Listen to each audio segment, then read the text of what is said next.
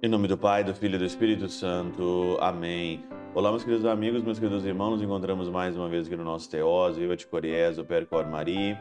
Nessa sexta-feira, 19 de novembro de 2021, Viva de Coriés, o Percor Maria.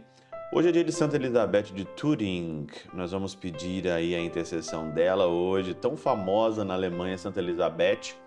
Nós vamos então pedir a intercessão da vida santa, justa, reta dessa grande santa que é conhecida demais aqui na Alemanha. Nós pedimos então a intercessão dela.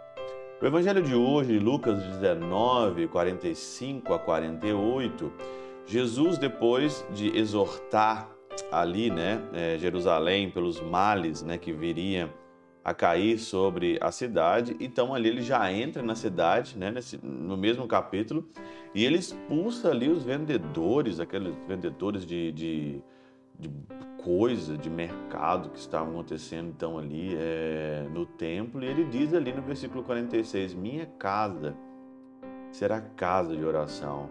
No entanto, vós fizestes dela um antro de ladrões.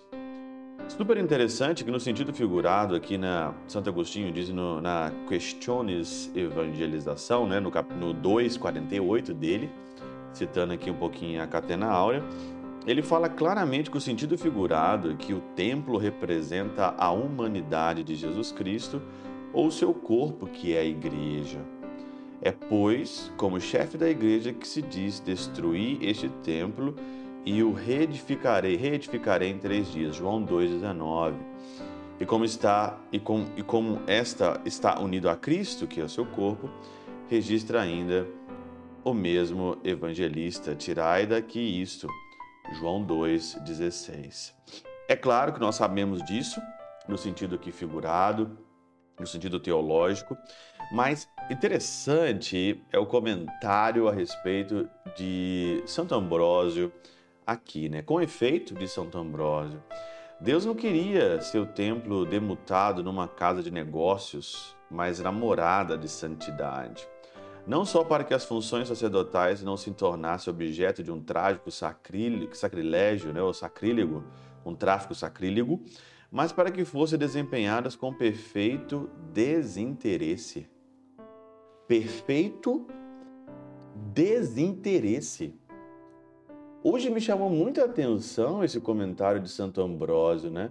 Desempenhar as funções no templo, na casa do Senhor, com perfeito desinteresse, não fazer da casa do Senhor ou dos negócios de Deus para ter vantagens, para ser uma coisa vantajosa. Olha, isso é bem bacana, porque não serve simplesmente para padre, não serve simplesmente aqui para ministro da Eucaristia, sei lá, alguém que trabalha na igreja. É uma grande pergunta, né? Você desempenha as funções na casa do Senhor com, uma, com um perfeito desinteresse? Ou você está interessado na sua promoção? O único interesse nosso aqui é fazer da morada de Deus uma morada de santidade.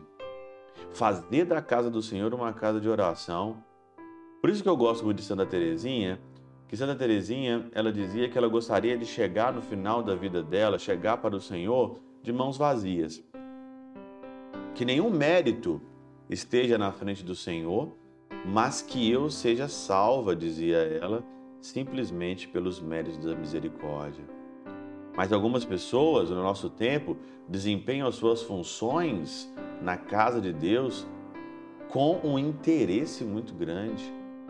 Talvez de fazer carreira, talvez de, sei lá.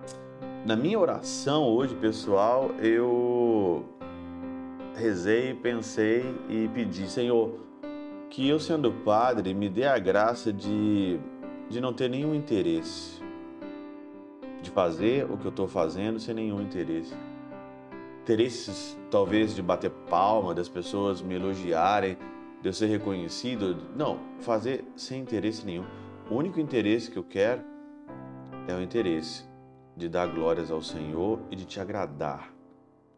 Isso sim é fazer da morada de Deus uma morada de santidade.